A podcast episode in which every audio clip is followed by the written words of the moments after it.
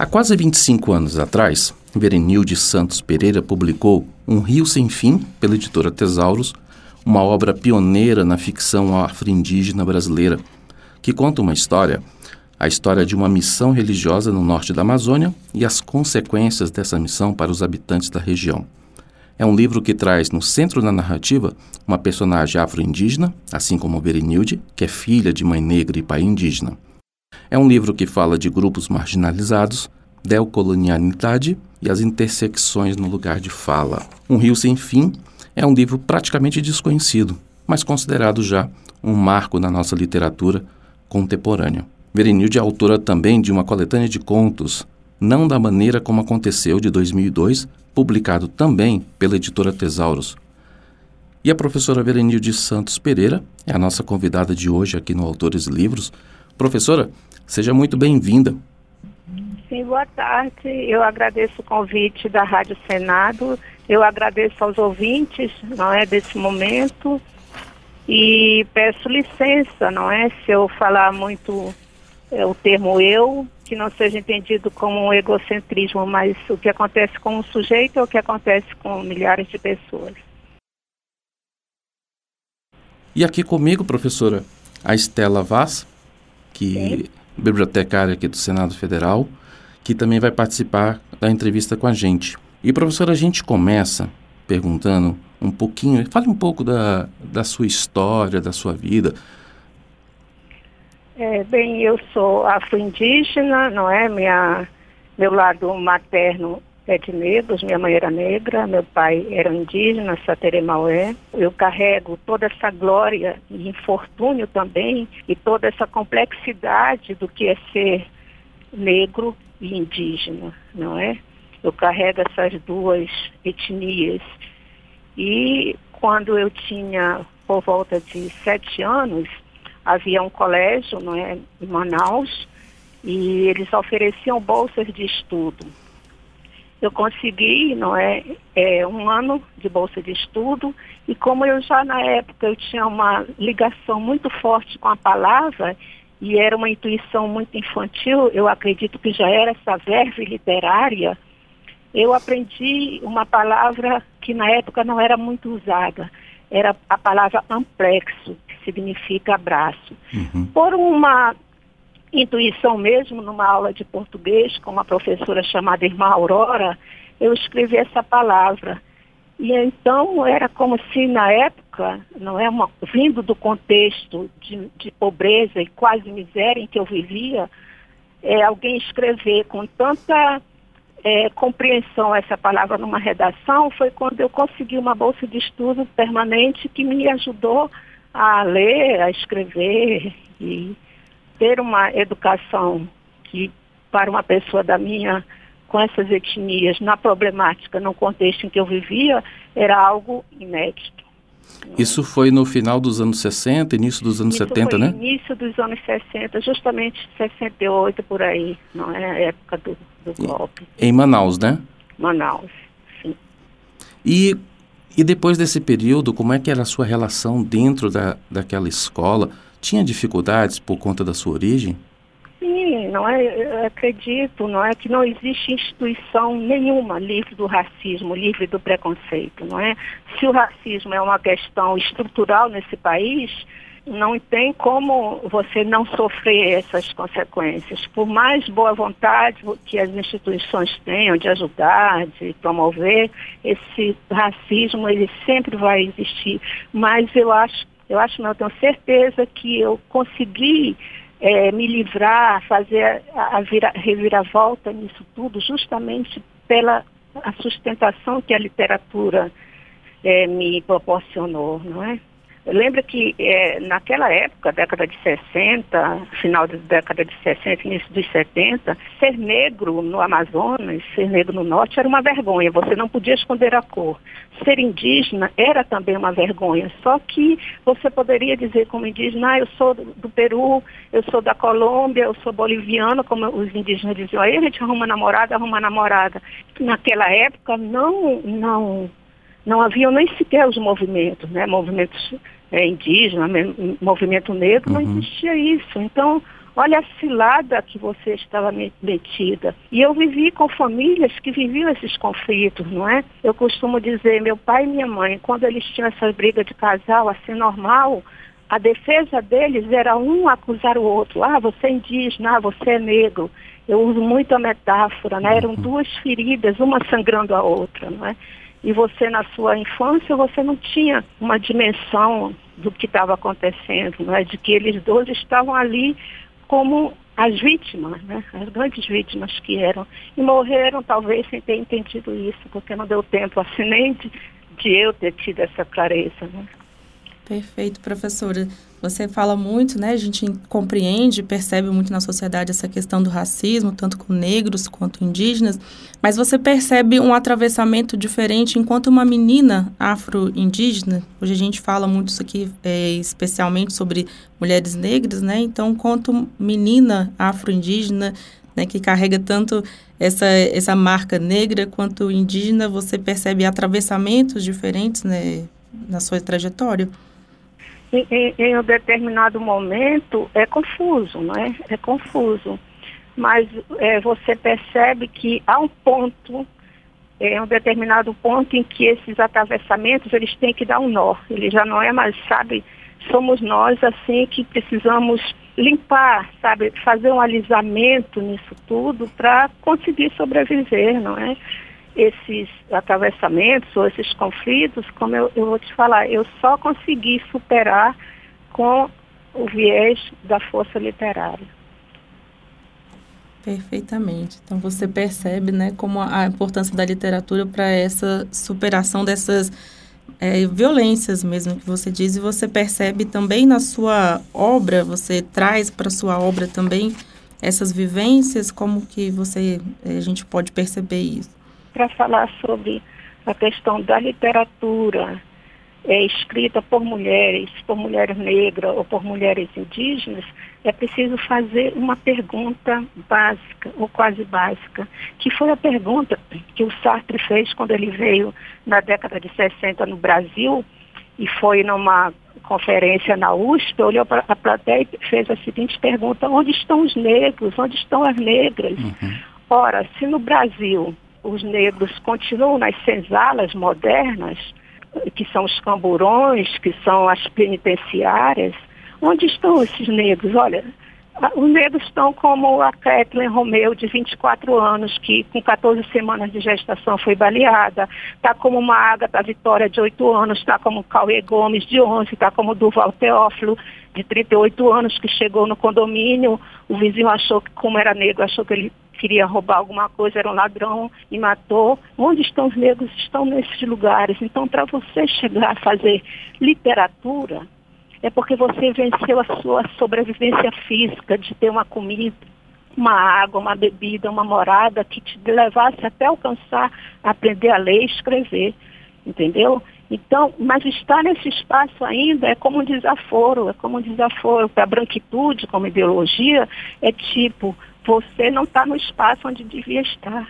Não é, não é fácil produzir literatura, ainda é muita, muita, muita barreira. Tanto que esse livro, é O Rio Sem Fim, por exemplo, é um livro praticamente desconhecido até hoje. Isso é, é verdade. É, eu tive dificuldades de encontrar o livro, ele já está esgotado, né? Não são, não é fácil de encontrar por aí nem nas bibliotecas. E professora, já que a senhora falou dele, apresenta um pouco o Rio Sem Fim para os nossos ouvintes Fala um pouco dele para gente. Eu, eu fiz faculdade de jornalismo. No mestrado, aqui na UNB, o meu projeto era falar sobre a representação dos índios Waimiri Atuari na mídia hegemônica. Os índios Waimiri Atuari eram uma, um grupo que ficava no meio da BR-174, que atravessa é, Manaus até Boa Vista para tristeza, não é? Porque acaba sendo uma, um problema, havia muita mineração nesse território. Na década de 60 foi uma missão salesiana, né, pacificá-los. Sempre quando chegavam os não indígenas e eles iam embora, havia uma mortandade, surtos de doença ou conflitos onde eles apareciam mortos. Eles começaram a relacionar essas doenças e essas mortes com a chegada dos não indígenas. Essa missão salesiana chegou lá, o padre chegou e começou a dar tiros para o ar. Houve um momento em que os índios eles foram mexer nos objetos, né, nos utensílios uhum. que a missão tinha levado e o padre interpretou como um roubo. Deu um conflito, os indígenas, os Joaimiriatuari, é, mataram, não é? Mataram 10 pessoas da expedição. Então isso, na mídia, na mídia nacional, na, na verdade, virou assim, ah, esses índios são os terroristas, são os bárbaros, são os assassinos, os cruéis, sem contextualização nenhuma.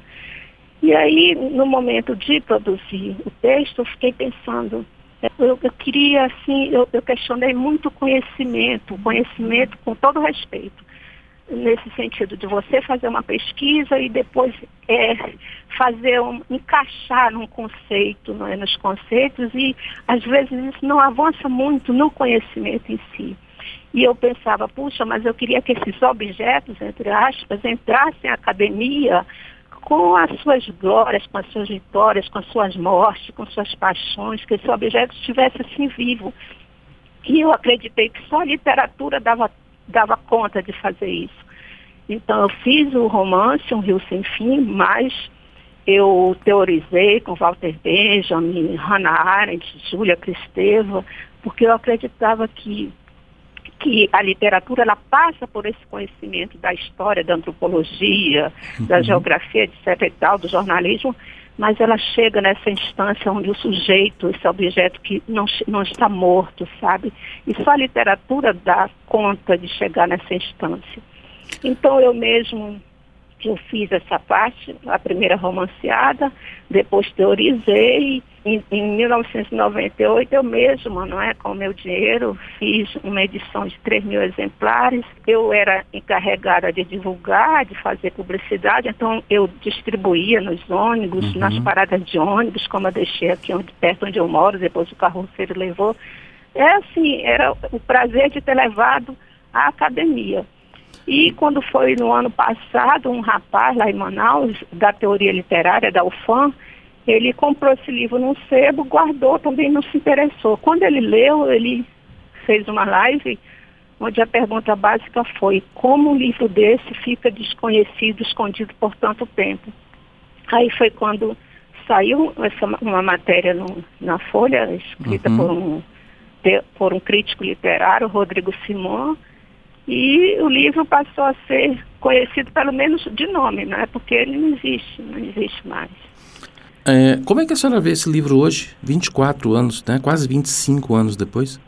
É, eu vejo assim como uma surpresa, como uma surpresa, porque eu vejo que agora tem uma procura muito grande, né? Tanto que ele vai ser relançado no, no ano que vem por uma grande editora.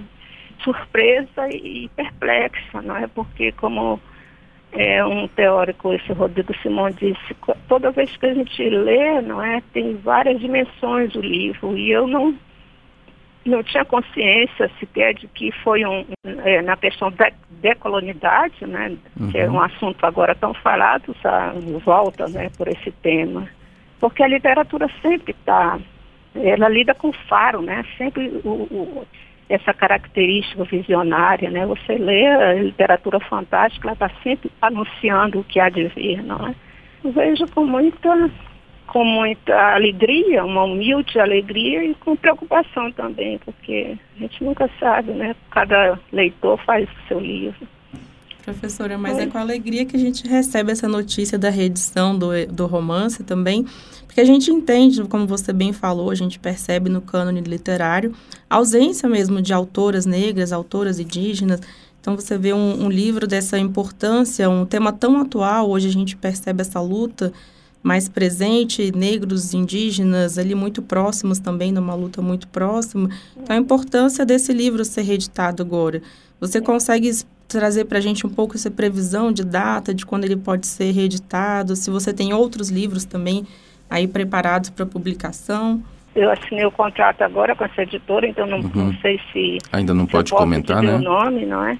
Mas ele vai ser, não vai ser é, lançado mais esse ano por causa da Copa e das eleições, né? Então uhum. no primeiro semestre do ano que vem ele vai ser lançado agora já dando uma, uma informação nova, o próximo também vai ser lançado no, no ano que vem, que eu acabo. Essa semana eu terminei de reler e, e dei um nome, né? O nome vai ser São Teus, os nossos desencontros, que trata dessa problemática também. Não é porque sempre eu vou tratar disso, não, não tem como. A senhora diria que os seus livros são de alguma maneira autobiográficos? É, eu, eu acho que a, a, literatura ela é feita assim de, de sonhos, de histórias que se ouve, dos fatos que se observa, de experiências vividas, mas eu não diria assim que ele, ele é autobiográfico, porque para ser autobiográfico eu teria que ter um mundo exclusivo, só para mim, um uhum. céu só meu, não é? Porque embora as experiências elas sejam únicas, só eu experienciei isso, só eu tenho, tenho essa sensação, a verdade de uma experiência, mas o que, o que é o que é feito, o que aconteceu comigo é comum a várias pessoas. Eu acredito que não existe escritor que não tenha muito ou pouco de si naquilo que produz. Mas é, na medida em que um sujeito ele representa uma sociedade e uma parte da humanidade, também ele já não é mais autobiográfico. Foram fatos que aconteceram comigo, mas que tão, são comuns a, a várias pessoas. Né? Mas há fatos é, concretos, sim, da minha vida. Perfeito, professora. E vou fazer uma última pergunta aqui, que acho que é importante a gente falar sobre a questão da representação, né, tanto das pessoas negras quanto indígenas na literatura e com especial enfoque para as autoras negras, eu acho importante, se a senhora puder falar um pouquinho como você vê essa representação, como a importância da gente trazer esse tema para debate. É, é, isso, não é? Como, como eu, eu falo, pra, como eu já disse, né, Estela, se, olha, no, no, num país onde 78% das mortes violentas no ano passado foram de pessoas negras, e 84% de mortes pela polícia foram de pessoas negras e 62% dos, dos feminicídios foram com mulheres negras, a maioria, não é? Se 56% da população ainda está no nível da sobrevivência física, da sobrevivência material. Então, obviamente que na literatura ainda existe, não é? é, ainda existe uma precariedade muito grande desses autores. Não estou falando na qualidade, estou falando no número. Uhum. Há de se chegar um dia em que não há de, de se dizer, ah, um, um juiz negro, ah, uma, uma poetisa negra, porque isso pode ser um lugar comum. Agora, não deixando de valorizar a estética, mas a literatura é a linguagem da subversão é a linguagem onde você pode falar de todo esse processo, não é, de extermínio, de massacre e de uma forma onde o sujeito esteja vivo, vivo pulsando, falando disso sem sem rodeios, né, numa instância da profundidade, da grandeza e da miséria humana. É por isso, não é?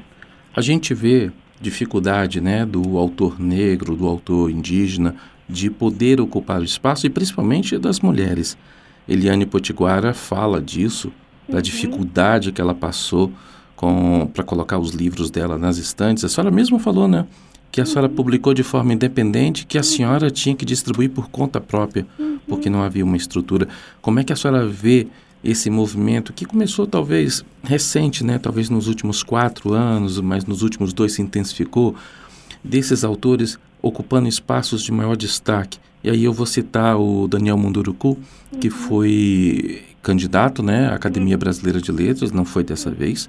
Mas como é que a senhora vê esse destaque que esses autores e as escritoras negras têm recebido? A gente pode citar aí também Conceição Evaristo, uhum. né, que também teve uma candidatura à Academia Brasileira de Letras. Não, é, é, é, é o que eu vejo é emergir, né, esse potencial esse potencial, essa força literária, mas veja bem, nós estamos agora, não é? Na década de 80, por exemplo, não existia sequer movimento indígena. Né? Nós começamos a, a, a construir a União Nacional é, dos Povos Indígenas, junto com Ailton Krenak, junto com Álvaro Tucano. mulheres no movimento indígena era nem falar nem se falava nisso hoje você já vê o acampamento Terra Livre aqui em Brasília uhum. então quem acompanhou tudo isso diz puxa mas como é que pode né? De onde veio essa resistência? Foi uma resistência que veio de muita luta de muita de muita de muito massacre. E, e, a literatura é uma potência, né? É uma potência que imagina quantos negros, quantos indígenas é, não têm, carregam essa, essa, esse, essa verve literária, mas não, não conseguem nem aprender a escrever, não conseguem nem sobreviver. Então, para essas pessoas que pelo menos conseguiram isso, não é?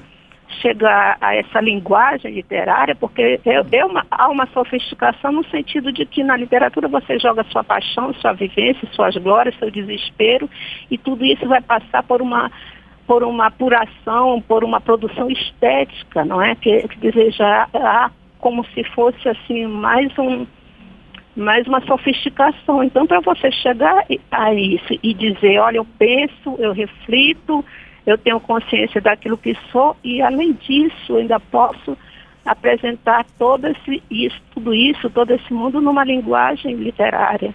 Então, é muito, muito, absurdamente difícil, né? É porque você vai ver portas fechadas. Em Manaus mesmo, eu corri atrás de editoras para para publicar, não é? Para, sabe, aqui em Brasília mesmo, na época em que foi lançado, como eu bati em jornais, assim, pedindo para fazer uma, uma resenha, para fazer isso, aquilo, depois eu encontrava os livros no Cebinho, as pessoas nem abriam, uhum. entende? É. Professora, para a gente encerrar então nosso bate-papo, eu tenho uma última pergunta que é: que livro de uma autora negra ou indígena que a senhora recomendaria para os nossos ouvintes? Bem, eu, eu, recomendaria todos os de Conceição Evaristo, né? todos os de Conceição Evaristo.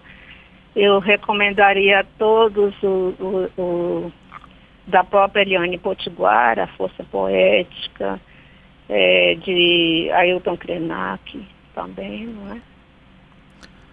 Tá certo, então. Professora Verenilde, obrigado pela conversa. E eu já deixo o convite.